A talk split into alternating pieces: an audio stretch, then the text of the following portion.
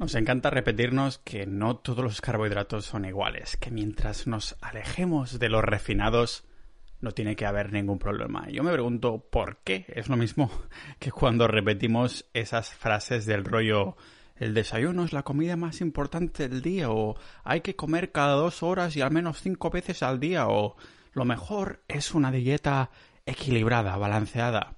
El por qué de estas frases nadie sabe decirlo, nadie sabe responderlo, ¿no? En cambio, si podemos responder por qué a saltarnos al desayuno es porque tenemos la ciencia, ¿no? Sabemos que podemos ayunar durante 24 horas y que es saludable según la evidencia que hemos visto. Y lo mismo con no consumir hidratos de ningún tipo. Otra cosa es que haya controversia.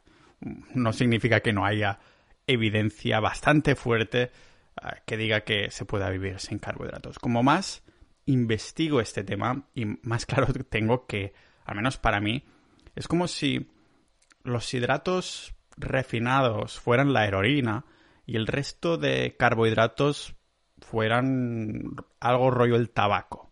Los dos son malos, pero en uno veremos los efectos nocivos mucho más pronto y en el otro pues nos habrá matado en 30 años sin que nos demos cuenta apenas o, que ni siquiera lo podamos asociar a qué, que es lo que nos ha matado, ¿no?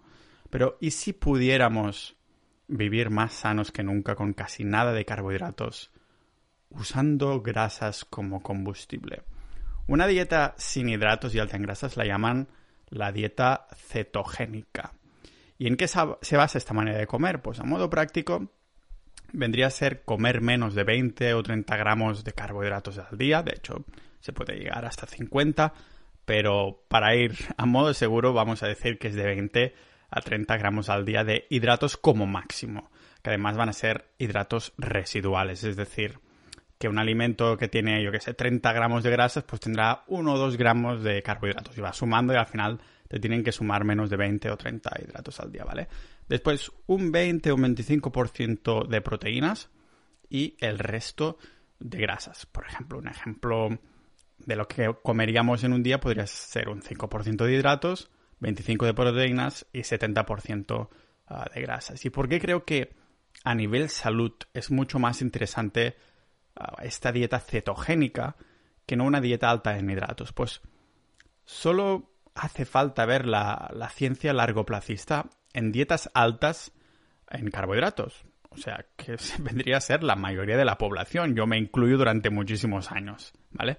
Y compararla contra las que son altas en grasas, que están dando tan buenos resultados en marcadores de inflamación, longevidad, incluso de ah, enfermedades como el cáncer, la demencia y el Alzheimer. La evidencia es verdad que nos enciende un fuego dentro cuando escuchamos que los hidratos no son sanos, o más bien que no son, son necesarios para estar sanos, porque per se sí que pueden ser sanos, o más bien no malos del todo, ah, pero hay muchos matices que hoy vamos a ver, ¿vale?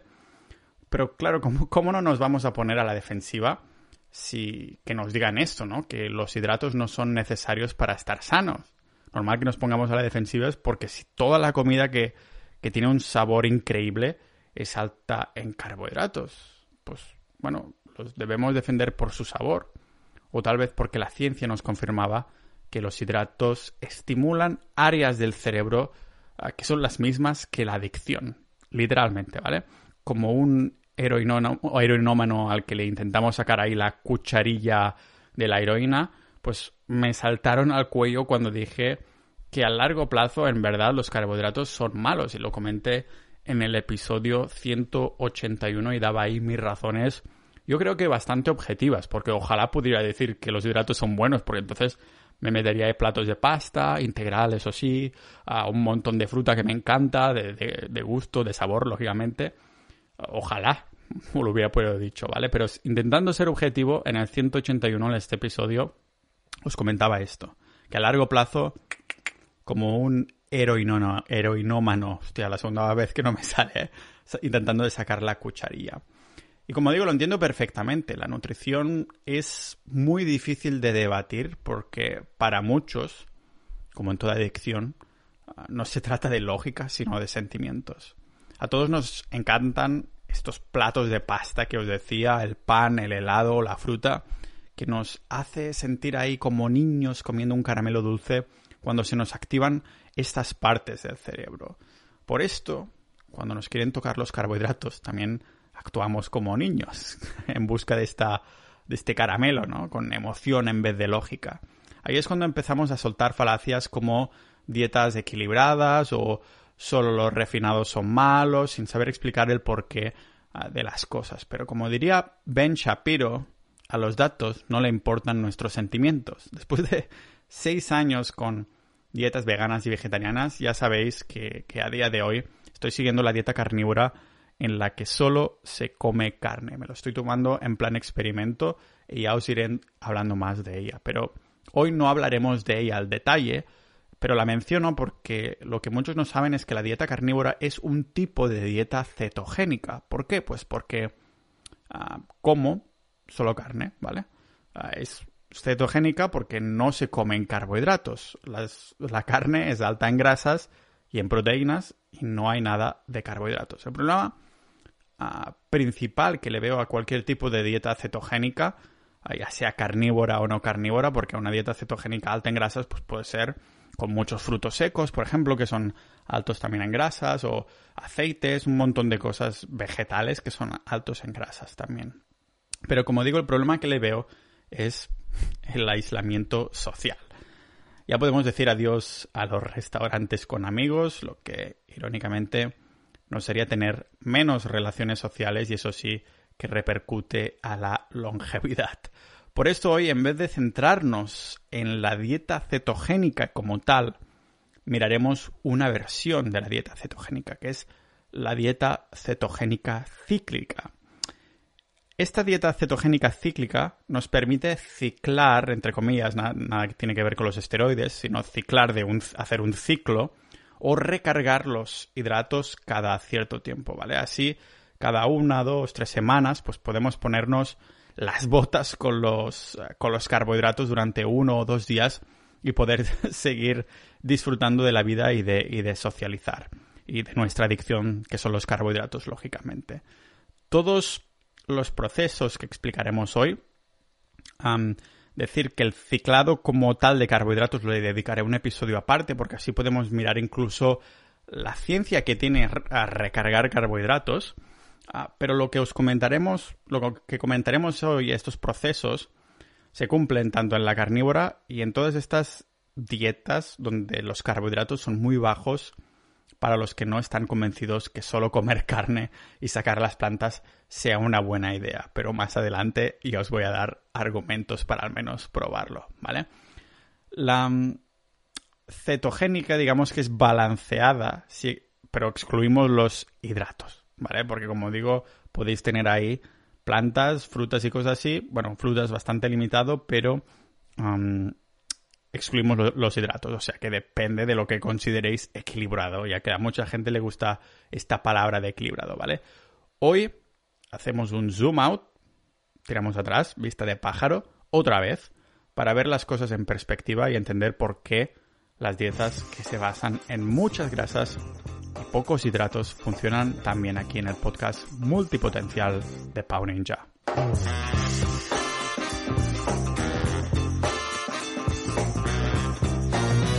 Antes de empezar, o más bien continuar, un recordatorio muy rápido. Quería deciros que los patrocinadores de este podcast siempre los busco yo. Soy eh, cliente de productos y servicios y los contacto y les digo, mira, tengo este podcast, a ver si os interesaría patrocinar estos episodios que tengo planeados, ¿vale? Así que dar las gracias a Carnísima, que es el patrocinador del episodio de hoy, para acceder a patrocinar, a patrocinar este.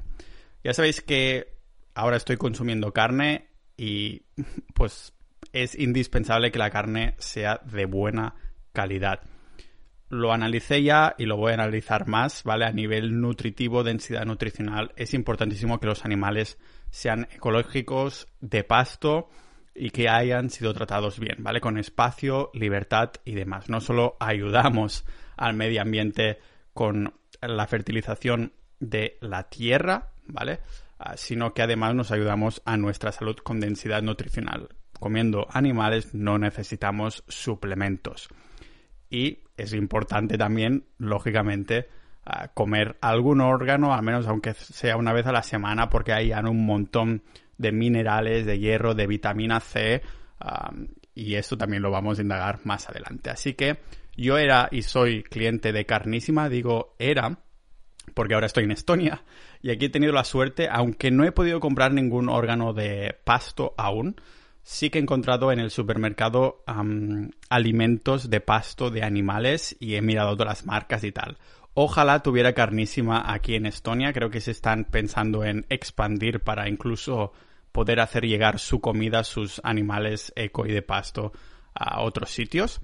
Ah, pero de todos modos, carnísima es carne buenísima. Ya sabéis que además tenéis un cupón de descuento 5% utilizando el cupón PAUNINJA si vais a carnísima.com. Es PAUNINJA todo junto sin espacios 5% de descuento no está nada mal. Y si veis que los órganos no hay, tened en cuenta que de una vaca salen al menos 200, 280 kilos de carne, pero solo tiene un tipo de órgano de cada, ¿vale? O sea que cuestan más de encontrar. Lo más probable es que los comprara yo en su momento o que los estén comprando a mi familia. Así que muchas gracias Carnísima, carnísima.com con el cupón PAUNINJA para patrocinar este episodio y vamos a descubrir un poquito más la dieta cetogénica a nivel general, dejando ya un poco de lado la carne, ¿vale?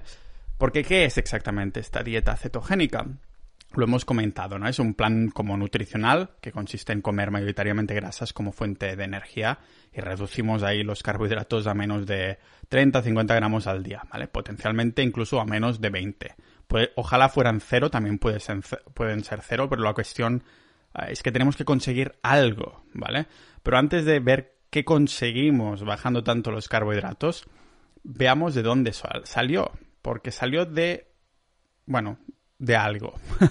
salió en los años 70, ¿vale? Que salió a la luz la famosa dieta del Dr. Atkins, que era básicamente una versión comercial de la cetogénica. La cetogénica se había usado antes, pero no entraremos tampoco a discutir cómo la Atkins se ha comercializado y ordenado, ordenado más que la saga de Star Wars, pero como siempre digo, la respuesta acostumbra salir siguiendo una filosofía un poco más minimalista. Así que, al igual que Disney con Star Wars, vamos a ordeñar todo lo que podamos aprender hoy de la dieta que, he estado siguiendo durante meses ah, en distintos periodos y distintas versiones, la dieta cetogénica.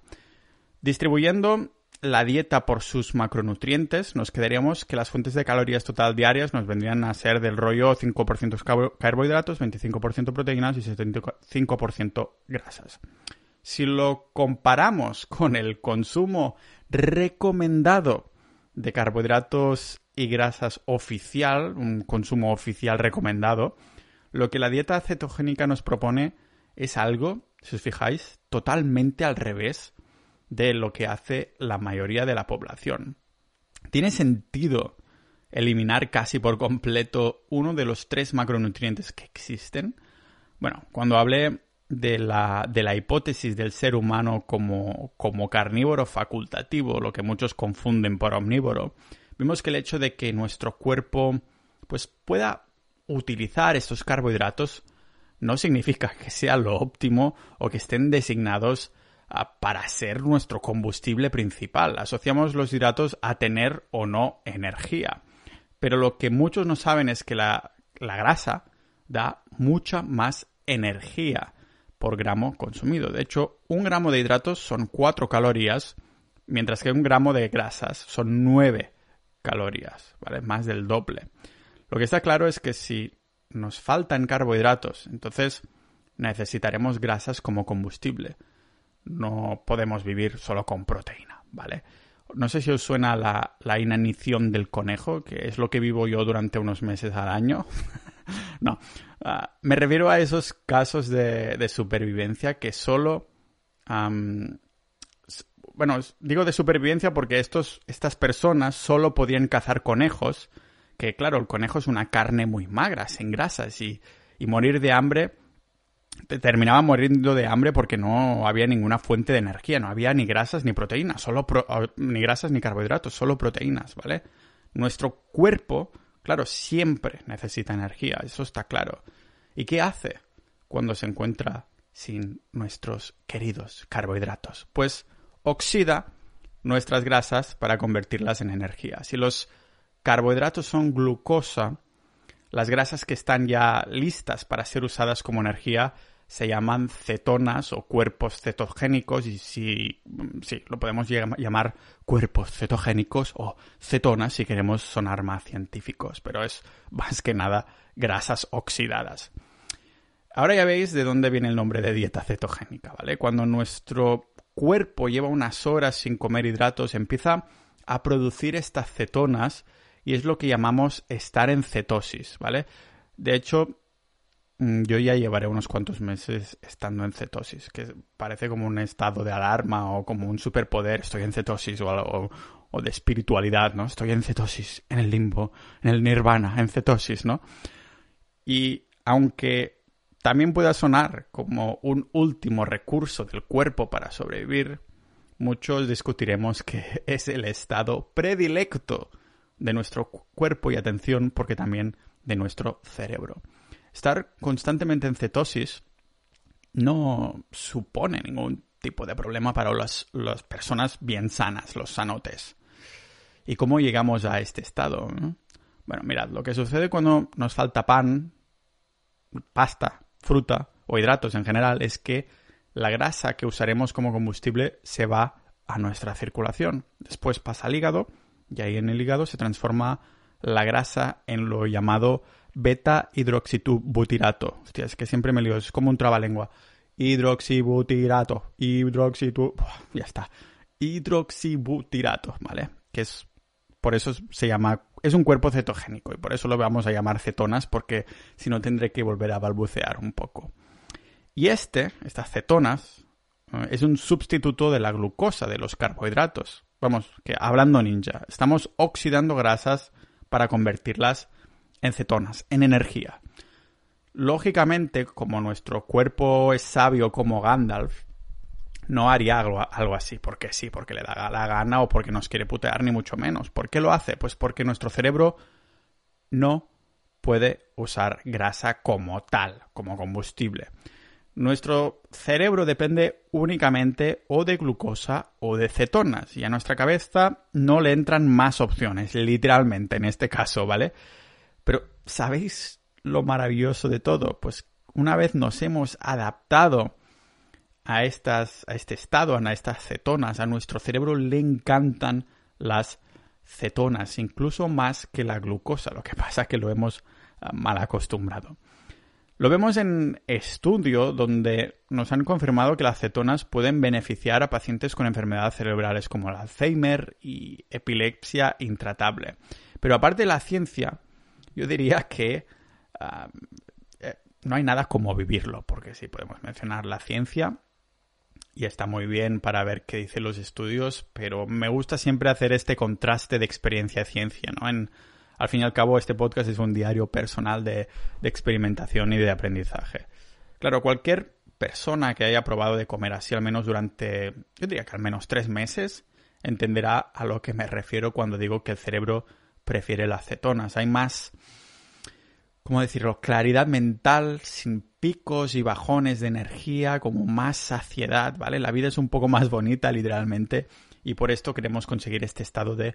Ah, se llama cetosis nutricional constante. Definimos la cetosis nutricional como una elevación de cetonas en sangre. Pero pensad que la mayoría de nosotros, aunque estemos años comiendo, comiendo montones de carbohidratos constantemente en cada comida, estamos en cetosis, por ejemplo, cuando todos nosotros nos levantamos por la mañana, de buena mañana, levantados de la cama, si nos mirábamos las cetonas tendríamos un poquito.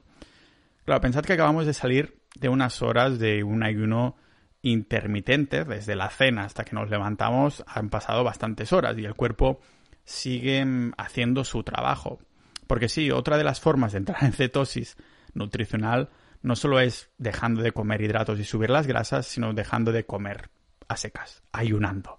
Tanto si ayunáramos como simplemente cambiamos la dieta y dejamos de comer hidratos, la mayoría claro, volverán a comer carbohidratos en la próxima comida y claro, haciéndolo así, no damos tiempo a que el cerebro se adapte a las cetonas como combustible principal, a formar, a formar más, incluso más cetonas, porque no todo el mundo sigue una dieta cetogénica o ayuna durante largos periodos de tiempo y demás.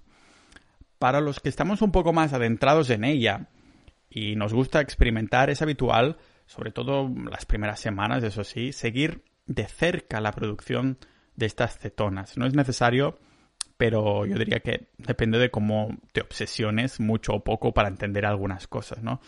Ah, yo soy una de estas personas que las primeras semanas me miré la sangre y hay como distintos rangos que nos ayudan a interpretar en qué, en qué punto estamos, ¿vale? Por ejemplo, me pinché así en el dedo, ahora os lo explicaré, pero más que nada, analizando las gotitas, pues sale que si estás de 0 a 0,4 milimoles por litro de, de cetonas, significa que no estamos en cetosis, ¿vale? De 0,5 a 1 es como una cetosis nutricional leve, de 1 a 3 como cetosis nutricional óptima, de 3 a 5 es como se llama cetosis terapéutica para los que buscan un tratamiento para la epilepsia, el cáncer o enfermedades metabólicas, y si hay más de 5 hay que ir ahí también con cuidado con la cetoacidosis si eres diabético tipo 1 porque hay uh, peligro si la glucosa está por encima de los 240, ¿vale? Personalmente, cuando he estado meses sin comer carbohidratos, mis rangos han ido siempre entre 0,8 y 2,5 como máximo y nunca lo he visto pasar de ahí. Pero es verdad que a medida que pasaban las semanas, pues sudaba completamente de mirarlo. Era un poco más las primeras semanas de ver, hostia, mi cuerpo se está adaptando realmente esto que he leído y que me he informado no es solo un cuento chino, sino que lo estoy viendo en mi sangre, ¿no? Eh, sí, es como si los primeros meses me hiciera ilusión comprobar la cantidad de cetones en sangre y me compré un medidor ah, de estos, ¿vale? Para seguir una dieta cetogénica, yo creo que para nada hace falta comprar ningún gadget ni medidor, pero como soy un, poco friki, digo que me hacía gracia ver de cerca cómo, cómo se adaptaba mi, mi, cuerpo. El medidor es un aparatito que es como el de, el de los diabéticos, que se pinchan una gotita de sangre, le ponen una tira con un aparato y nos dice la glucosa en sangre. Pues el medidor de cetonas es igual. Te pinchas una gotita en sangre, le pones la tira y automáticamente nos dice la cantidad de cetonas en sangre. Yo no me obsesionaría con mirar los las cetonas con este medidor, porque el cuerpo hará lo que tenga que hacer igualmente, pero tenía esta curiosidad, porque además he estado entrenando en ayunas, en cetosis, a cómo me afectaban distintas comidas y estas cosas. Y también existen como unas tiras reactivas al pis, pero las veo menos fiables porque van como con coloritos, casi como si estuvieras preñada, pero eh, te dice tu rango de cetosis casi. ¿Se puede saber si estamos en cetosis sin tiras, ni medidores, ni cosas? Sí, ah, con algunos indicadores del cuerpo que veremos más adelante, pero no quiero hacer pesar, ah, pesado por ahora en este tema. Está muy bien estar en cetosis nutricional constante para confirmar que estamos convirtiendo las grasas para usarlas como energía, pero atención aquí, que hay que entender que el cerebro usará un máximo de un 70% de sus demandas energéticas con cetonas. Unas cetonas que sí que usará muy a gusto, pero claro, el resto necesitará cubrirlo con glucosa. Ajá, entonces sí necesitamos carbohidratos. Pues no, lo siento. Necesitamos glucosa no carbohidratos. Los hidratos son moléculas de, azúcar y nuestro cuerpo ya se encarga de convertirlos en glucosa. Pero claro, sabemos, estamos viendo ahora que necesitamos glucosa sí o sí en el cuerpo y esto está clarísimo. No solo porque tenemos que... Ah, o sea, necesitamos una, una parte de nuestro cerebro en glucosa, pero también para las células rojas, eh, los músculos, los órganos, los tejidos, ¿vale? La glucosa es la forma de energía más rápida que tenemos y, por ejemplo, en un entorno de supervivencia de nuestros antepasados, y nosotros de vez en cuando tocará hacer un sprint, correr ahí, ¿vale? Para escapar o para cazar. Claro, en un entorno de cetosis constante con mucha grasa y proteína animal, el cuerpo, como es muy sabio como Gandalf o como Dumbledore, como queráis, pues ideó un sistema para tener un tipo de combustible más rápido que, que pudiéramos usar, que es ah, en el ser humano es la glucosa, pero claro, necesitaba este sistema cuando no tenía carbohidratos. Aquí es cuando entra el juego nuestra amiga la gluconeogénesis. Y aunque la gluconeogénesis tenga nombre de villano final de una trilogía de Marvel, es el proceso en el que el hígado y los riñones hacen de, de laboratorio en el cuerpo. Ahí cogen un poquito de grasas, un poquito de proteínas y ¡pum! Se convirtió en Chocapic. No, ya tenemos glucosa lista para ser almacenada en los músculos y poder ah, ser utilizada para el cerebro. Es, digno de Walter White de Breaking Bad. ¿eh? Hay en laboratorio metanfetamina, pero en vez de esto creando ah, glucosa de forma natural. Y claro, es normal entrar un poquito en shock al escuchar estos términos y procesos que suenan tan técnicos. Suena como a funcionalidades de emergencia del cuerpo, pero más bien la opción de emergencia es la que hemos estado usando desde hace décadas consumiendo montones de hidratos y olvidando que las grasas saturadas son buenas y esenciales. En cambio, esta dieta que suena tan nueva ha sido, bueno, este, estos pilares de comer tanta grasa y proteínas y nada de hidratos casi muy puntualmente, ha sido la que el ser humano ha seguido durante más de dos millones de años. Podemos debatir si mucha o poco, no sé qué, o qué tipo de alimentos consumir en una dieta cetogénica, aunque ya dejé mi posición bastante clara cuando os comenté en ese episodio del podcast de por qué decidir ya no ser vegano y pasarme a probar la carnívora. Pero lo que no hay duda es que el Homo sapiens de hace unos pocos miles de años, antes de descubrir la agricultura, estaba en cetosis constantes. Fijaros que hasta los bebés hoy en día lo están. El ser más indefenso que existe. Y sí, la leche materna también tiene grasas saturadas. Y lógicamente también tiene azúcares. Porque sería un peso enorme para el cuerpo de un bebé dejarle hacer ahí la gluconeogénesis cuando no tiene los ingredientes necesarios. No ha aprendido ahí en clase aún a hacer de laboratorio, ¿vale? Yo me lo tomo como una pista de la naturaleza sobre la dieta primitiva del ser humano, porque en el mundo moderno no hay nada más primitivo que un bebé que acaba de nacer y siendo amamantado. Y como un bebé, la dieta cetogénica nos hace tener más flexibilidad en nuestro metabolismo que desarrollé a tope y os digo como esto es el santo grial del, del, fitness y de la salud en el episodio 172 de este podcast, ¿vale? Estar ah, nos permite estar más sanos metabólicamente y esto es una ventaja para nuestra salud a largo plazo y potencialmente también no rebotar y volver a, ganar peso para los que piensen en este tipo de dietas en algo así, ¿vale? Pero para mí esto es la ventaja más grande de la dieta cetogénica cíclica. Ganamos, mantenemos más salud metabólica. Recordamos que estar sanos metabólicamente significa que nuestro cuerpo sabe cambiar perfectamente entre grasas y carbohidratos, como un trabajador de gasolinera que sabe perfectamente cuándo y cómo cambiar de combustible, cuándo poner diésel, cuándo poner la super, cuándo poner lo que sea, ¿vale? Esto significa que si estamos en cetosis, cuerpo y mente cogen esas cetonas y las usan como combustible principal al instante. Y si un día nos comemos un plato de fruta o pasta, el cuerpo dice, vale, me sobra la glucosa, cambio de combustible, ¿vale?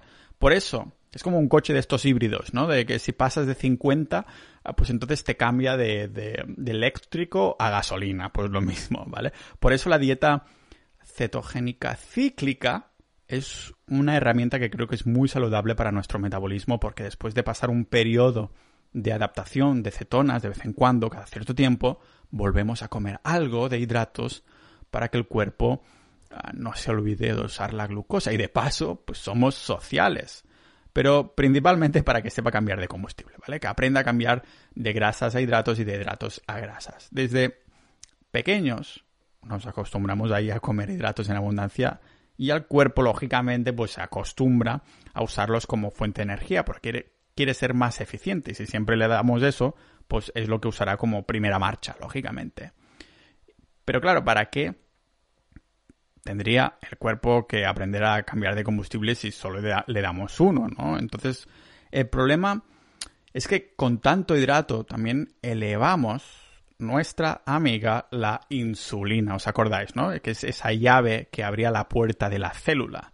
Y cuando hay mucha insulina, significa que hay mucha llave y por lo tanto la puerta de la célula se abre mucho y ahí pasa todo Dios, ninjas de la vida, ¿vale? Aquí es donde nuestra flexibilidad metabólica se rompe. Es como si pegas un portazo con tanta insulina, ¿vale? Necesitamos combustible constante y claro, después de que hayamos distribuido la glucosa, nuestro cuerpo inflexible no sabe acceder a la grasa de las cartucheras porque tenemos la insulina rondando por todos los lares. Ahí es cuando nos empezamos a sentir cansadísimos. ¿Cuántos de nosotros tenemos ñoña? Esa ñoña, ¿no? Después de comer un buen plato de pasta, que al, final nos pensamos que es algo normal. Pues ahora ya sabemos que no lo es y sabemos el por qué. Lo interesante es que aparte de sentirnos tan cansados, al cabo de muy poco tiempo volvemos a tener hambre, porque al contrario que las proteínas y las grasas, los hidratos no hacían tanto. Volvemos a comer y apenas sin dar tiempo a la insulina a que baje, volvemos a generar otro pico insulínico. Y es importante decir, eso sí, hay que remarcarlo, que la insulina como tal es una hormona indispensable y es como Bitcoin, es neutra, ¿vale? Mm, no es ni buena ni mala, pero claro, dependerá de que para qué la uses, pero biológicamente no fue creada para estar presente todo el maldito rato con picos y bajones y no sé qué. Eso sí es malo, o más bien la hacemos mala nosotros. Nos hace incluso envejecer más rápido, porque, bueno, tenerla elevada a cada momento nos puede llevar a que nos volvamos ah, resistentes a la insulina y al trastorno metabólico. Envejecemos más rápido porque hay más estrés oxidativo, ¿vale? Algunos verán además que, el número de su peso corporal se dispara con el tiempo y a veces más que las calorías que comemos está directamente ligado al control de la insulina, a la flexibilidad metabólica. Es que todo es volver a eso. Entonces, ¿por qué la cetogénica es superior a hacernos más sanos metabólicamente? Pues muchos ya lo intuís y más adelante también os explicaré mi experiencia, pero como habéis adivinado, está relacionado totalmente con este control insulínico, con la dieta keto. Keto es otra manera de llamarla, ¿vale? Es dieta ceto, dieta cetogénica, dieta keto, porque en inglés es keto, keto diet, ¿vale? Pues con esta dieta keto conseguimos controlar los niveles de insulina y los azúcares en sangre. Claro, conseguir estabilidad en los picos de glucosa e insulina es muy importante por lo que os decía, porque son las variaciones de los niveles de azúcar que generan este estrés oxidativo y nos hace envejecer más rápido. Tengo que decir que no es que simplemente eliminando los carbohidratos ya nos podemos olvidar de la diabetes o el control de la insulina por sí solo, ¿vale? Tendremos que incluir otras variables como los aceites vegetales, los pufas y todo eso, el ejercicio y demás. Ah, pero claro, nos estamos centrando en esto, en la dieta cetogénica como herramienta para controlar un pilar tan importante para nuestra salud. Y lógicamente siempre consultar un doctor y lo que digo nunca es un consejo o una recomendación ni de nutrición, ni de finanzas, ni de absolutamente nada. Es una investigación personal que comparto con el mundo, ¿vale? Esto es un diario personal, un podcast personal de, divulgación ah, de mis propias conclusiones. Por eso hay como un timeline, ¿no? Una especie de línea del tiempo que seguimos en lo que voy aprendiendo y estas cosas pero solo quería dejároslo claro, ¿vale? Siempre si, hay, si dices, ostras, a lo mejor la dieta cetogénica es interesante para mí, tienes alguna condición, siempre, siempre, aunque no la tengáis la condición, consultarlo con un doctor. Lógicamente doctores hay muchos, pero bueno, ahí lo dejo. Vale. Digamos entonces que es normal, que la dieta cetogénica haya despuntado mucho también por la, por la pérdida de peso, que es una de las cosas que la gente piensa más en el concepto dieta. Y cuando digo dieta yo digo protocolo, como una manera de comer, no en plan estricto estos alimentos, estas cantidades justas, tal pascual, ¿no? Pero claro, cuando decimos dieta, como digo, es un protocolo para comer, la mayoría de gente piensa en la pérdida de peso. Y eso es verdad, que la dieta cetogénica ha demostrado tener un potencial enorme para perder peso, pero no estoy de acuerdo en que sea superior a otras dietas en cuanto a términos generales para sacarnos de encima estas mantecas que nos sobran, ¿vale? Me explico. Bajamos de peso cuando consumimos menos calorías de las que necesitamos. No importa si nos las comemos vía hidratos o vía grasa. Si consumimos menos, bajamos de peso. Si consumimos más, subimos. Punto. La ventaja principal, yo creo que en comparación con otras maneras de comer, es este control de la insulina que tenemos que hacen que nuestro cuerpo sea más efectivo almacenando o quemando. Aparte, eh, claro, considerad, esto me lo he notado con experiencia y con amigos ah, que también lo han vivido, que la balanza, o sea, la báscula, os engañará en una dieta cetogénica. Las primeras semanas, cuando me estaba adaptando, empecé a bajar un montón de peso de golpe pero es solo peso numérico, entre comillas. No es que estuviera bajando grasas inmediatamente o músculo, lo que pasaba es que mi cuerpo estaba vaciando glucosa.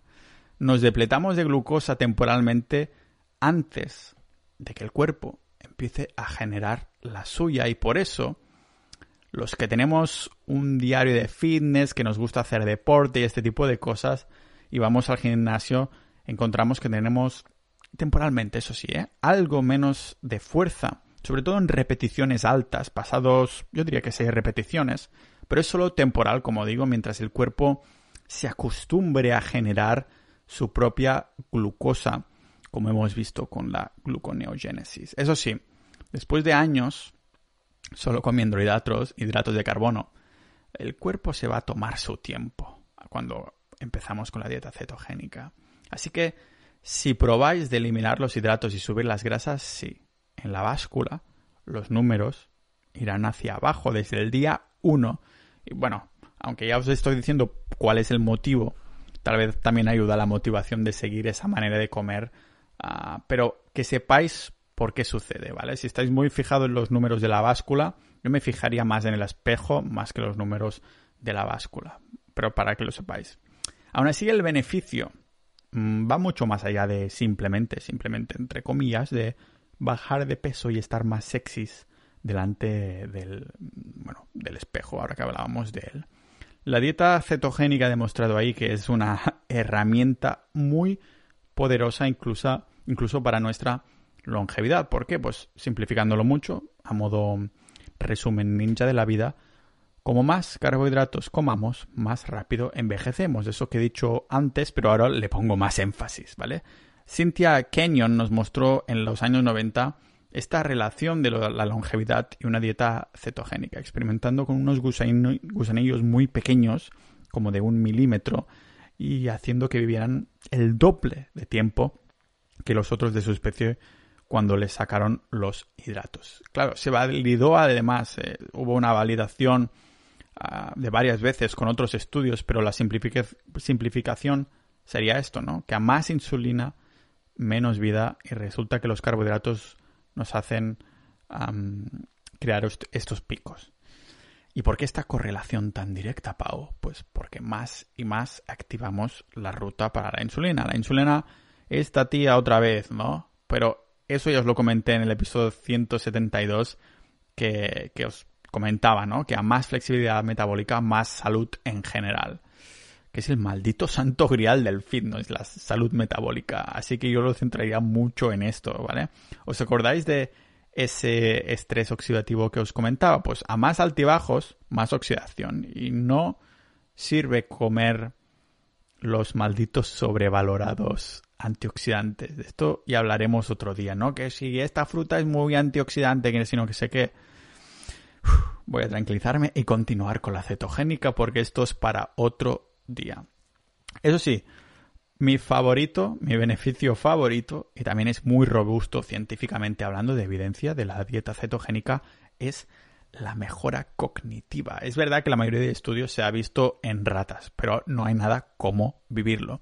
Porque sí, se ha visto en ratas todos estos estudios, en ratas como yo. No, me refiero al animal, pero también yo, como digo, yo mismo lo he vivido y la mayoría, mayoría que entra en una dieta alta en grasas y baja en carbohidratos lo experimenta.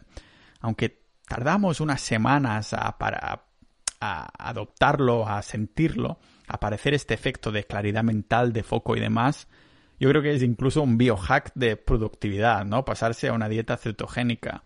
En este estudio de ratas que os comentaba, se les cambió la dieta a cuando tenían un año de edad, que si hacemos regla de tres sería el equivalente a un humano de 30 años como yo, que ha comido mm, de cierta manera, en mi caso había comido bastantes hidratos toda mi vida, y de pronto le cambian la dieta. Y aún así, mejora importantísima, tanto de años de vida, vivieron más que las otras ratas, como cognitivas del cerebro, ¿vale? De hecho, se vio como las ratas más ancianas, no he podido evitar pensar en el maestro Astilla, el Astellicó de las tortugas ninja, que estaban, esas ratas más ancianas que estaban bajo una dieta cetogénica tenían mejor memoria que las ratas más jóvenes que no estaban en cetosis. Digamos que una dieta así imita lo que sucede cuando estamos ayunando, en el ayuno intermitente que ya hablé y me extendí sobre las ventajas del ayuno intermitente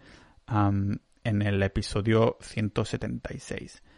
Es lo que se llama en inglés the fasting mimicking diet, o sea, imitar lo que pasa cuando estamos en ayuno pero comiendo, ¿vale? ¿Y cómo lo imita? Pues porque estamos produciendo cetonas, que es como el combustible, el combustible súper para, para el cerebro.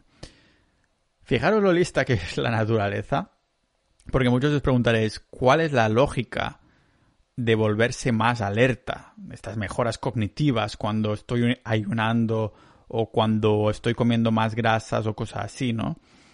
Claro, a nivel supervivencia no querría yo ahorrar energía y es lo contrario, cuando no tienes comida en tu hábitat, el cerebro activa todas sus capacidades para estar alerta. Me acuerdo en mi conversación con Fabio, con mi amigo Fabio, ah, que me explicaba su experiencia de con el ayuno de varios días, quedándose sin comer durante varios días. A propósito, en el episodio 163, que me comentaba que en sus ayunos de más de 48 horas se había encontrado que hasta su visión y colores y tal como mejoró notablemente mientras estaba más de un día sin comer, como una visión láser a lo Tiger Woods casi. Y no solo ha dado que hablar de esto la dieta cetogénica, incluso en temas de, de cáncer. Si bien es verdad, eso sí, que los datos preclínicos nos dirían, nos indicarían que la gran mayoría de estos tipos de cáncer responden favorablemente para, la, para el paciente. Seguir una dieta cetogénica es demasiado pronto, yo creo, para casarse con esta idea y decir de forma redundante que una dieta cetogénica es la putísima hostia en cuanto a cáncer. De hecho, incluso había encontrado que había una dieta del hay una dieta, un cáncer del cerebro que se prefería incluso los cuerpos cetogénicos, que no, pero en la mayoría se ve que en los ensayos preclínicos sí que era muy positivo una dieta cetogénica. Y como hemos visto antes, cuando os comentaba el abanico de, cetonas en sangre a forma, a forma clínica que se usa en algunas clínicas muy avanzadas, Ah, para tratar tipos de cáncer. Pero como digo, es muy pronto para casarse con y decirlo de forma redundante. Así que de momento ah, vamos a dejar, bueno, la puerta abierta sin decir ni un sí rotundo, pero tampoco un no rotundo, si os parece, ¿vale? Que después me dicen extremista y estas cosas, pero ya sabéis ah, que cuando encuentro un tema me pongo hasta el fondo. Donde sí se ha demostrado que funciona de forma totalmente pedante es en el campo de, las personas con epilepsia. La dieta cetogénica, de hecho, salió inicialmente mucho antes que la comercializara el doctor Atkins. Fue en los años 20 que se usó como tratamiento para manejar la epilepsia y desde entonces hemos empezado a indagar, a mirar temas y hemos descubierto montones de aplicaciones beneficiosas. Y cuando hablo en plural, no es que me considere un científico ni muchísimo menos, sino que hablo en plan la humanidad, los humanos, ¿vale? Se demostró entonces que la keto era superior a las terapias con medicamentos, hay anticonvulsivos para la reducción de los ataques en la mayoría de pacientes con epilepsia. ¿Por qué? Pues por la supresión de este estrés oxidativo, esta inflamación, gracias a que el cerebro se alimenta de cetonas y no de glucosa, como hemos visto que es muy superior, ¿no? Le gusta mucho más la glucosa y sobre todo es mucho más estable. Pero el beneficio, otro de los que a mí me flipa, es el poder que tiene estar en cetosis y estar cetoadaptado, ¿vale? Para nuestro cerebro. A nuestra cabecita le encantan las cetonas y no puedo dejar de repetirlo. No solo es la mejora en la epilepsia, que esto sí que no lo he experimentado yo, o las capacidades mentales, pero también se ha como verificado que es muy beneficiosa para los pacientes de demencia y Alzheimer. Como he comentado varias veces, bueno, el consumo de hidratos está directamente relacionado, ligado a este tipo de enfermedades y siento ser tan pedante, pero es que la evidencia que he visto es como muy fuerte, ¿vale? Claro, comemos glucosa, la glucosa en sangre se dispara y como más arriba se dispare, más riesgo de padecer estas enfermedades como Alzheimer. En septiembre de 2013 salió un estudio en la revista médica de New England que ah, siguió a casi 700 personas, 700 sujetos durante casi 7 años. Y estas personas eran señores mayores ya, pero vieron que había una relación directa en la cantidad de picos de glucosa en sangre con el riesgo de padecer ah, demencia. Padecer, he dicho padecer. Bueno, ¿y cómo lo podemos revertir? Pues revertiendo la pirámide que siempre nos ha enseñado, ¿vale? O sea, más grasas y menos carbohidratos.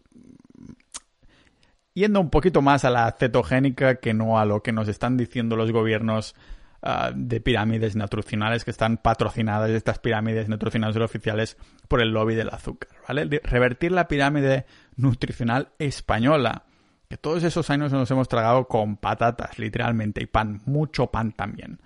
Fijaros que en España la esperanza de vida es de 83 años, que es que top 2 del mundo a lo mejor. Pero claro, esto no significa que sea con buena salud. Hay casi un millón de casos en España con Alzheimer. Además, cada año se diagnostican como 40.000 casos nuevos. Y esto sin contar el, coste económico que supone cada año, que, porque claro, hay como una subida de un 3% cada año. No sé cuánto supone el gasto del PIB, a lo mejor un 2% o algo así, una burrada, ¿vale? Y este es un tema que por desgracia también llega a las puertas de mi familia. Y estoy seguro que a las de muchos que hoy me seguís aquí, algún familiar que haya padecido o demencia o Alzheimer o algún, alguna enfermedad de estas, ¿vale? Mi familia siempre ha sido de comer mucho pan y yo no puedo evitar relacionarlo, ¿no? Aunque no significa causalidad, pero no puedes evitar pensar de, hostia, eh, es una anécdota, sí. No está verificado científicamente este caso en concreto de mi familia o de alguien conocido, porque es una anécdota, ¿no? Pero cuando estás leyendo la evidencia, no puedes evitar ah, vincularlo. Claro, aunque cualquier familia en los últimos, las últimas décadas tuviera recursos para comprar más, más, más que otros, más que solo pan, más otros alimentos, el hábito como de ir a comprar el pan cada mañana ya se forma, ¿no? Ya está formado. Y de hecho, si os fijáis, las mañanas cuando abren las panaderías, la mayoría que van a comprar el pan son gente ya de edades más avanzadas también, ¿vale? En épocas donde se pasaba más hambre, el pan era como lo más barato para, para asegurar al menos, al menos algo de comida en la barriga. Así que de ahí salen todos estos hábitos y que encima van ligados con esa adicción que se activa en las áreas del cerebro y tal, ¿vale? Y, pues, claro, al final tenemos unos hábitos que no se abandonan durante toda una vida, como yo con el café. Aunque por suerte este hábito, de momento, está de mi lado. Quizás en unos años será de lo peor que se puede beber con nueva evidencia o algo así, pero de momento lo que va saliendo yo me animo y digo, a estos dos cafés de la mañana no me los saca nadie. Ya he eliminado el de la tarde que así puedo dormir mejor, eso sí, ¿vale? Y si bien que no estoy diciendo, repito, que pan, comer pan igual a demencia, o Alzheimer o cualquier enfermedad, sí que estoy diciendo que estamos creando un hábito que forma un entorno de picos de insulina, glucosa y todo este jazz que ya hemos visto. El caso es que Ah, claro, ver una persona que quieres perder la memoria, los recuerdos, hasta el punto de preguntarte quién eres, crea una experiencia que asegura que, que alguien como yo se tome todos estos estudios científicos muy en serio y empiece a mirar los carbohidratos, sobre todo los más simples, pero todos en general con otros ojos, ¿vale? Un tipo, pues, de dieta como la cetogénica, ¿qué vemos? Pues que ayudó a retrasar algunas enfermedades relacionadas con la edad porque mantiene la insulina, los picos de glucosa, todo esto a.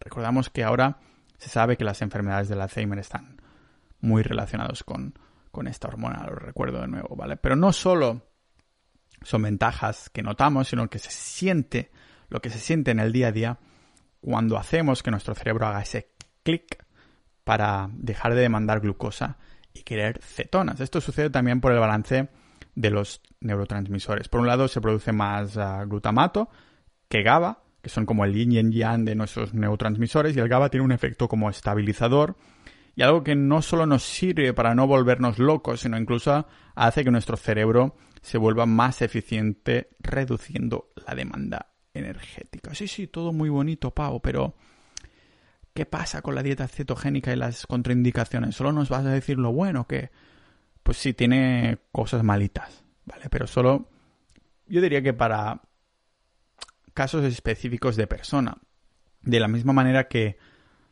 algunos una dieta X les siente de maravilla y a otros todos los indicadores de salud les empiezan a empeorar, en la dieta keto también hay un factor de, individualidad. Eso no lo vamos a negar nunca. Y sin sonar pedante, quiero decir que sigo pensando que mientras la keto no es para todo el mundo, porque se incluyen todo tipo de alimentos, la carnívora tal vez sí lo sea, porque, bueno, lo vamos a dejar para otro día. Y cuando digo carnívora me refiero como base, no a no incluir nada más, ya lo hablaremos otro día, que hoy me parece que este episodio sobre la dieta cetogénica va para largo, pero es que tenía muchas cosas que contaros y no me quería dejar nada en el tintero por ahora.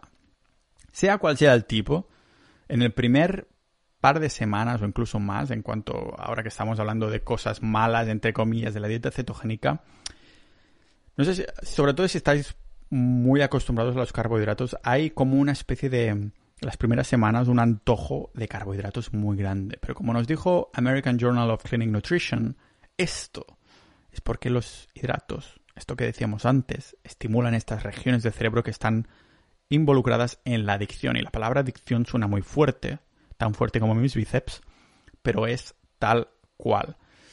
Ya lo hemos dicho, ¿vale? No nos volvemos nos volvemos de una forma unos yonkis con tantos años consumiéndolos. Otra de las preocupaciones de los que hacen la ceto es que si el hígado se llevará demasiado trabajo porque le ha encargado de hacer todos esos procesos. Proclamo, tenemos que, ¿qué he dicho? Proclamo, proclamo, no, pero claro, quería decir, tenemos que pensar en el hígado más como un, un distribuidor de energía. Iba a decir Endesa, pero no es un buen ejemplo porque no es muy eficiente y porque hay todos los expolíticos españoles ahí, ¿vale? Pensemos como un distribuidor de energía como el de Andorra. Creo que el de Andorra será un mejor ejemplo porque es la única empresa grande que tienen, pero como mínimo será más eficiente que Endesa, ¿vale?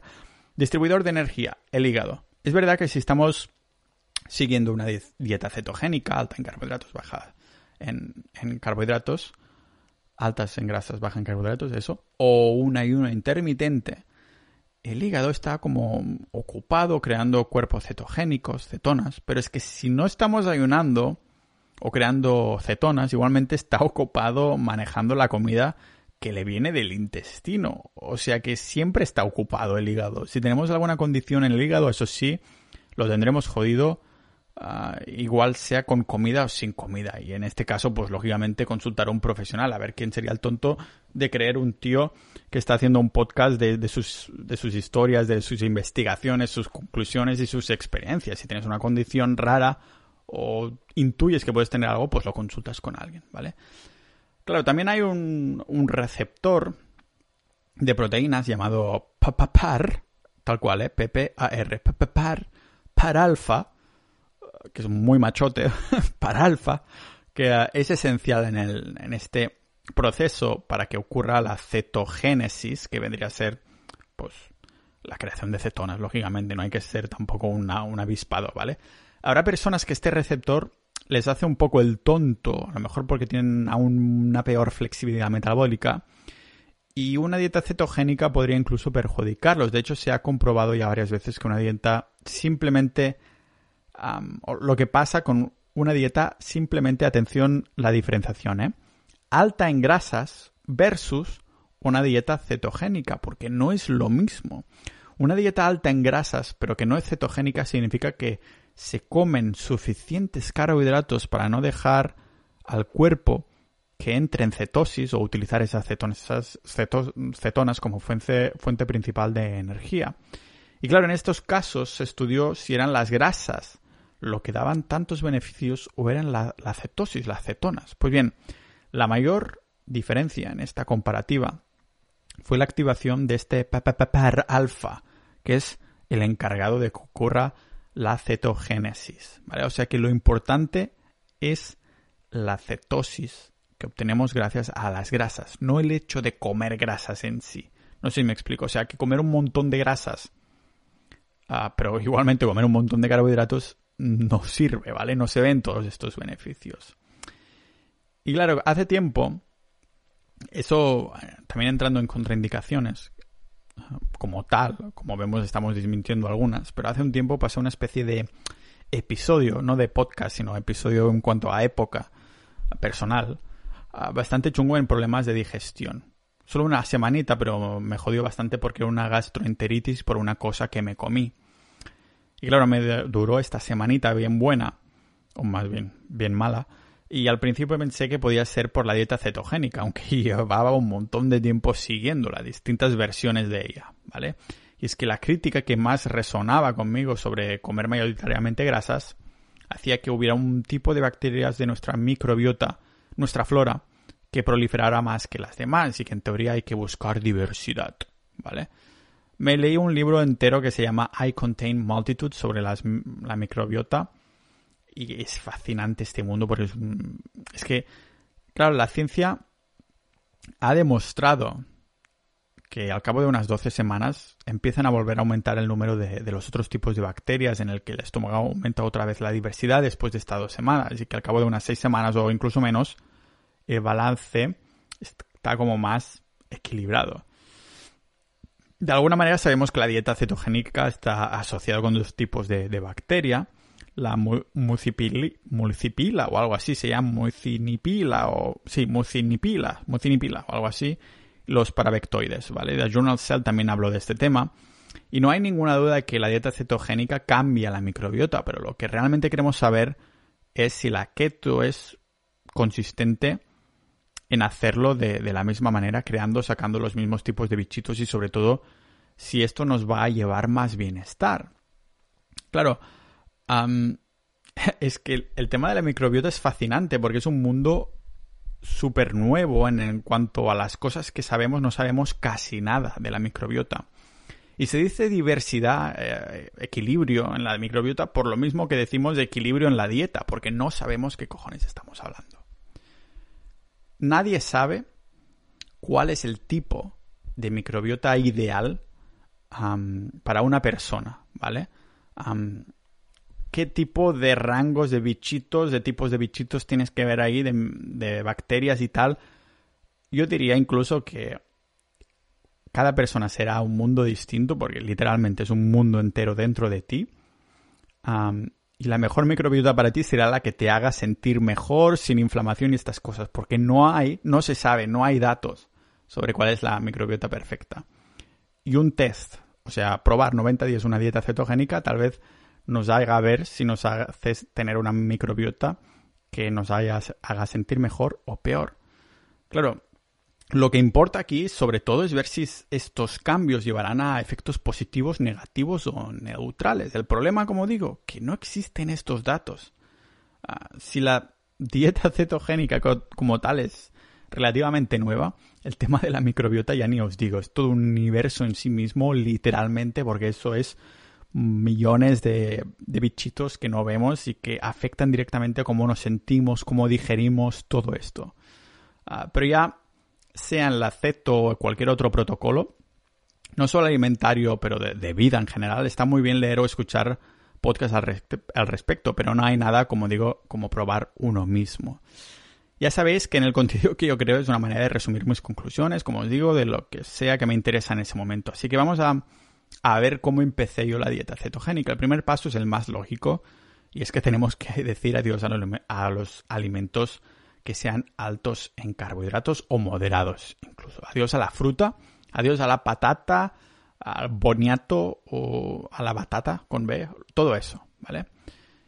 ¿Qué significa exactamente dejar de comer hidratos? Pues eso, menos de 20 gramos de hidratos al día. Tienen que ser de alimentos residuales, es decir, como os decía antes, algo que tenga mucha grasa y 2 o 3 gramos de, hidratos y al final, al final del día suman 20 como mucho, ¿vale?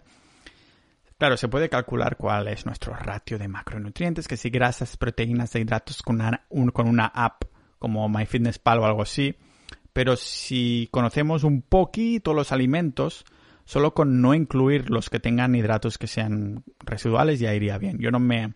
Si sois muy pragmáticos, muy analistas, pues os instaláis una app y lo calculáis cada día, al menos hasta que veáis qué tal os sentís con este tipo de dietas. Pero si no, si conocéis un poco los alimentos, simplemente los eh, eliminaría, ¿vale? Claro, entrar en una nueva manera de comer y estilo de vida es también una oportunidad para asegurarnos de que incluimos aquellas comidas que pues, nos ayudarán a estar más sanos, a, a esos componentes. Yo lo que priorizaría sería carne, cuando digo carne también incluyo pescado, y los electrolitos. Nada como un poquito de agua de mar, ¿vale? Un chorrito de agua de mar eh, con un vaso de, con agua normal y ahí nos lo metemos, ¿vale?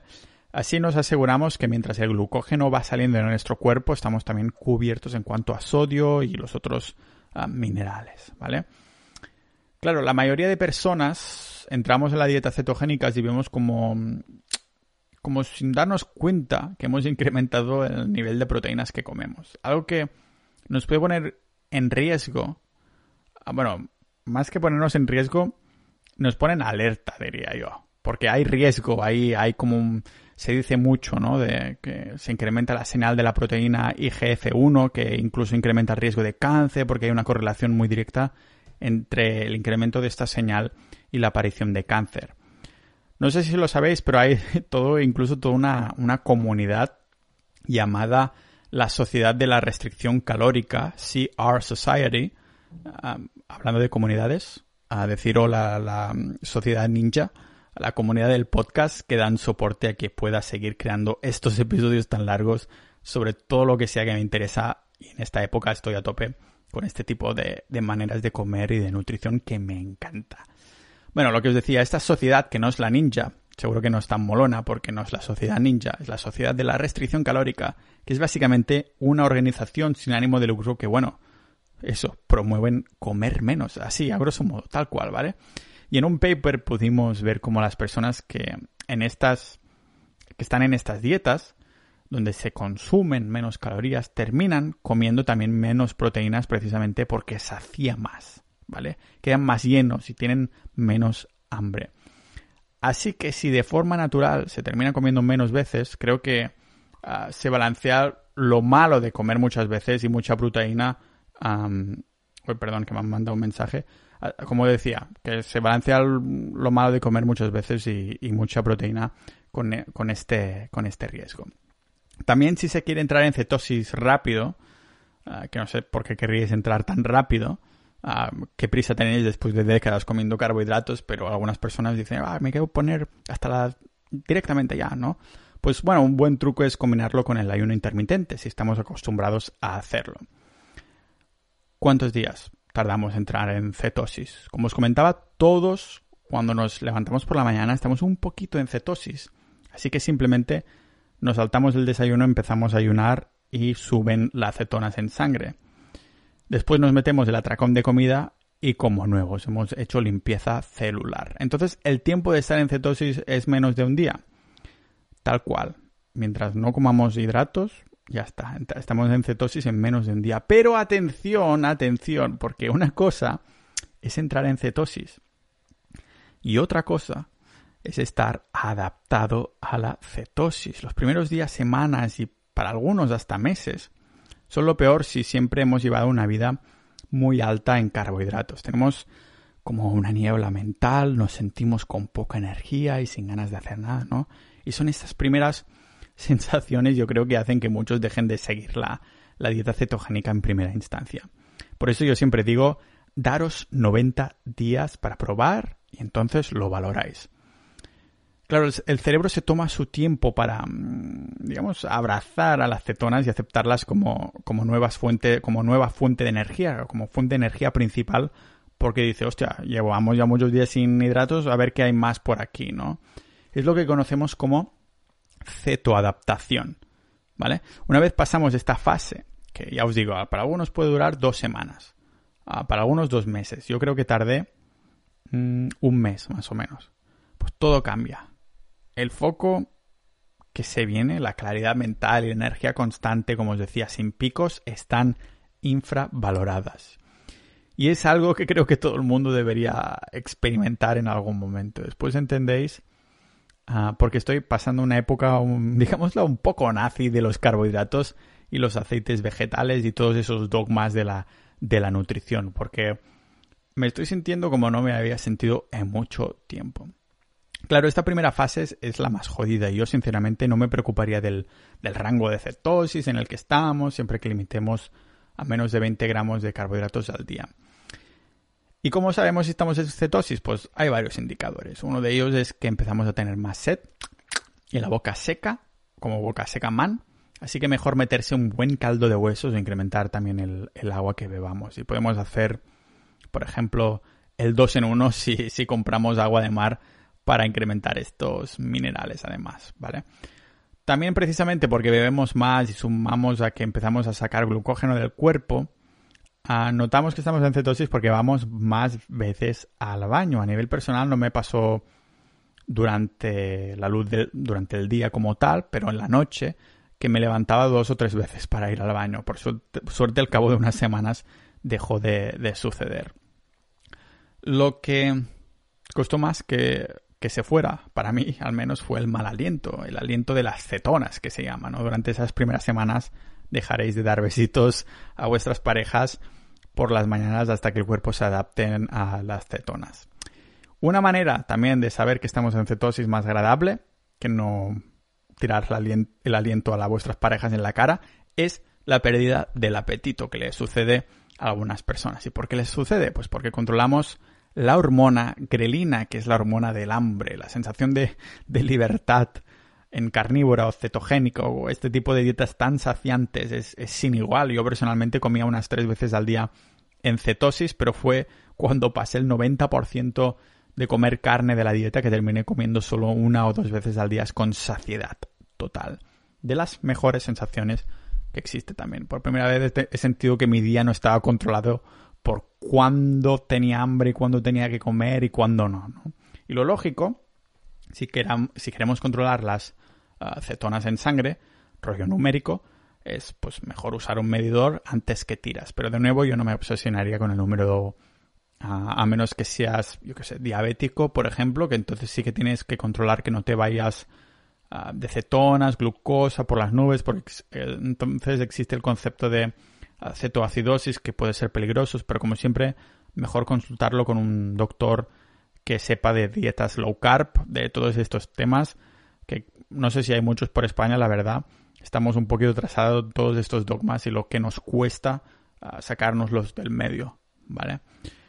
No sé si todo esto que os he contado hasta hoy, más de una hora creo que llevamos, que si os suena mucho trabajo todo, ¿no? Vivir en cetosis para, para siempre es casi imposible a nivel cultural. O sea, hay pocos restaurantes que sean amigables a la keto y más aún con el miedo que tenemos a las grasas saturadas. Eso sin contar que, bueno, efectos teóricos, no podríamos ni beber una cerveza. Bueno, sí que podríamos, no nos quitaría de, cetosis una cerveza, pero me refiero a estar un par de días sin comer con este protocolo, ¿vale? Es por esto que existe lo que os he mencionado al principio, la dieta cetogénica cíclica, en la que cada ciertas semanas pues podemos comer carbohidratos. He querido ser un poquito más objetivo pensando que aunque los carbohidratos sean malos en términos generales, comerlos de vez en cuando es como el día ese de la semana que te vas a dormir tarde porque hay una ocasión que se lo merece, te viene una tía a casa o quieres leer un muy buen libro o bueno, una muy buena película muy de vez en cuando lo haces y dices, eso es vivir, ¿no? Depende del tipo de personas que seas. Así que, si a alguien le funciona muy bien estar en cetosis, que le encanta, ah, le cambia la vida, para decirlo así, puede seguir siendo social o dándose un capricho de vez en cuando. ¿En qué consiste entonces la dieta cetogénica cíclica? Pues básicamente es esto. Una vez nos hemos cetoadaptados, o sea, hemos pasado, yo que sé, al menos tres meses en cetosis, podemos ya revertir la dieta. Comeremos menos grasas durante uno o dos días la semana y subiremos el nivel de carbohidratos. Pero claro, no es lo mismo que una comida trampa. ¿eh? Las comidas trampas tienen más un efecto psicológico que fisiológico, diría yo. Y eso sí, en la dieta cetocíclica, pues habría unos pasitos que deberíamos seguir. Por ejemplo, lo que os comentaba, ¿vale? Primero, eso sí, estar 90 días, 3 meses, sin comer hidratos, para asegurarnos que nos cetoadaptamos, a ver cómo nos sentimos, si queremos continuar, tal pascual. Y a partir de ahí, cada dos semanas, hacer al menos 36 horas de comer hidratos y bajar considerablemente las grasas. Y digo 36 horas al menos, dos días, yo diría dos, 48 horas a lo mejor, para asegurarnos que salimos de cetosis, entramos a usar la glucosa como combustible principal y ¡pum! Volvemos a entrar en cetosis el lunes. ¿Vale? Pero esto creo que no es un mal plan, la verdad, para vivir sano y adaptar el metabolismo, ser más metabólicamente flexible ah, y a la vez no olvidar de todo lo, social. Pero creo que os voy a dedicar un capítulo sobre ah, cómo no recargar los carbohidratos, ¿de acuerdo? Pero claro, aparte de vivir en, sociedad, la keto también se puede seguir para, ir al gimnasio y hacer deporte. Sé que hay más popularidad de, la dieta cetogénica para bajar de peso como tal, por el concepto de quemar grasas como fuente de energía, que lo asociamos directamente a perder peso, aunque no tiene por qué. Y se ha demostrado una y otra vez que la cetosis para el deporte puede ser una muy buena herramienta de alto rendimiento. Vemos atletas de alto nivel que utilizan las grasas como motor de energía principal para correr ahí kilómetros y kilómetros y kilómetros, utilizando las cetonas como un recurso enorme para nutrirse de sus propias grasas, pero esto va más allá. La dieta keto incluso también tiene su lugar en el culturismo, donde la podemos utilizar para ganar más masa muscular con un buen entrenamiento. Si escucháis que no se puede ganar músculo en cetosis, que sepáis que es un mito. Claro que los carbohidratos van, van bien para, para volvernos fuertotes o más bien más anchos, pero no son indispensables. A mi modo de ver, podemos crear músculo de forma eficiente tanto con o sin hidratos. Son simplemente dos maneras de hacerlo, aunque el proceso será distinto. Con hidratos hay la ventaja de hacer un pico de insulina que, que al fin y al cabo aquí sí vendría a ser algo bueno, porque la insulina es una hormona anabólica que claro, nos construye el músculo y cosas del cuerpo, pero también hay más acumulación de grasa. Recordamos que abre la puerta a la célula. La ventaja de estar en keto en este sentido, pues que aparte de poder crear la glucosa que necesitamos con la gluconeogénesis, el rey de los aminoácidos del culturismo, que es la leucina, se oxida menos, promoviendo además más síntesis proteica cuando estamos en keto y queremos construir músculo. Y las ventajas no terminan aquí. Restringir los, los hidratos nos hace tener los niveles de azúcar en sangre bajos y cuando esto sucede, pues el cuerpo deja deja ir ahí, deja liberar más adrenalina. Acordaros de eso del estado de supervivencia, de estar alerta y todo lo demás, lo que a su vez hace que se prevenga la degradación de la proteína del músculo. El resumen vendría a ser que se puede ganar masa muscular en cetosis, pero eso sí, siempre y cuando tengamos cubiertos algunos principios básicos, típicos, ¿eh? que sería comer más calorías de, las, de nuestro mantenimiento, comer suficiente proteína y entrenar correctamente. Ah, cuando digo entrenar correctamente, ahora veréis a lo que me refiero.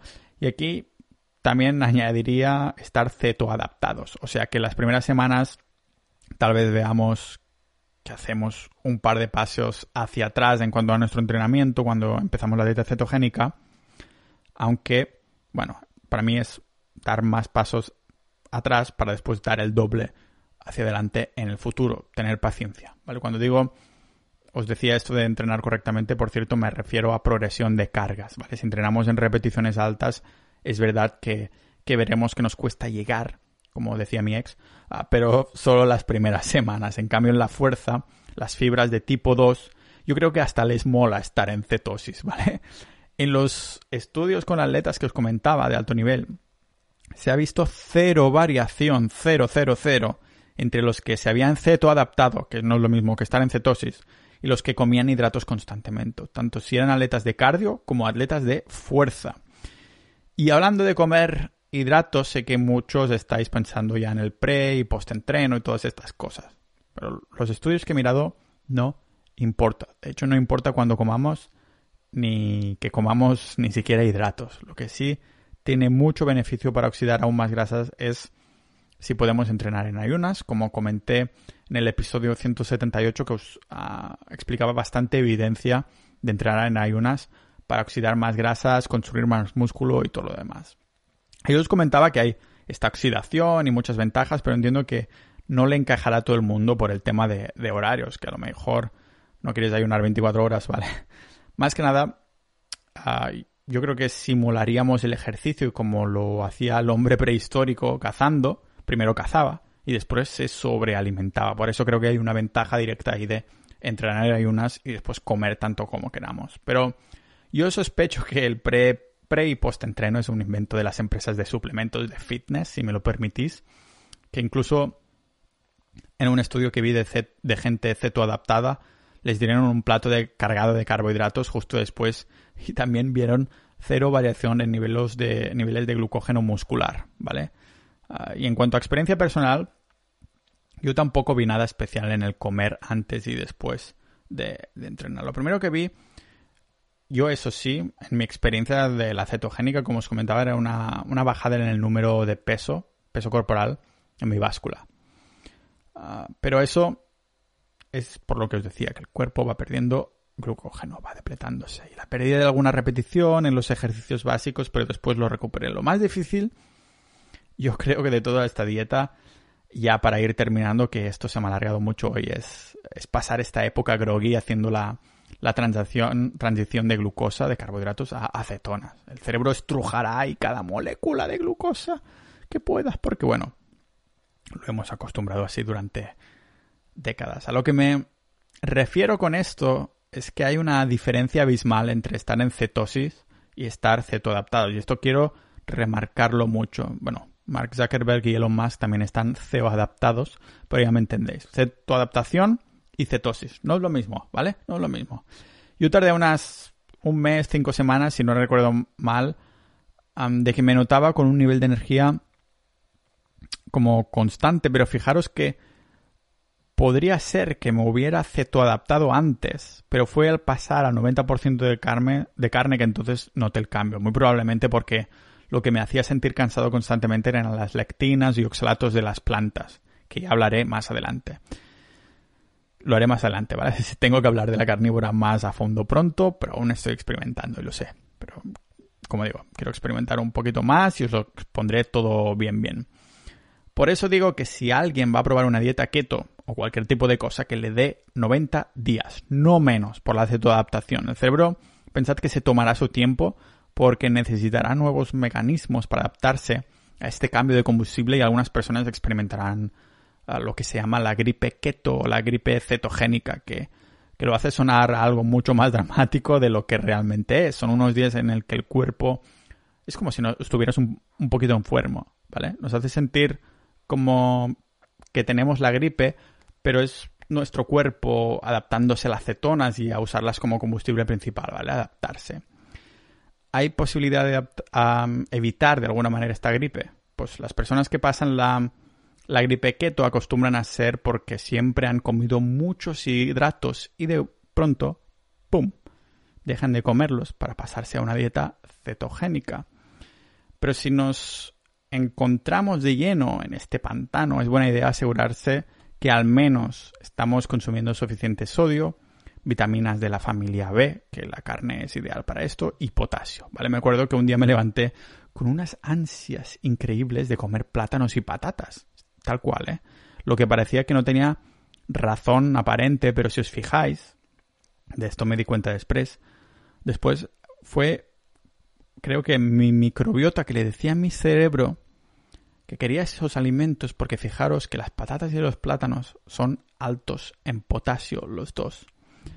Aún así tuve la suerte de no, de no pasar este mal trago porque siempre he comido con bajos carbohidratos. Pero si, sí que me costó varias semanas volverme ceto adaptado. Me sentía con falta de energía y sobre todo por las tardes después de haber comido, pues me costaba mogollón concentrarme o hacer cualquier tipo de ejercicio. Pero sabía que era algo que podía pasar, ¿vale? Si decidís poneros el reto para ver cómo sentís y cómo reacciona vuestro cuerpo, lo bueno de la keto es que está bien documentada. Si hay cualquier duda, hay, montones de foros, de Reddit, en inglés sobre todo, eso sí, que es más popular que lo responderán absolutamente todo. Tanto si queréis bajar de peso o sentiros con más energía o probar algo distinto, por ahora no, no os retaré a comer solo carne como estoy haciendo yo, pero sí probar al menos durante días de dejar el dogma de las, de las grasas como malas y los carbohidratos como buenas y probar algo distinto como es la dieta cetogénica y ver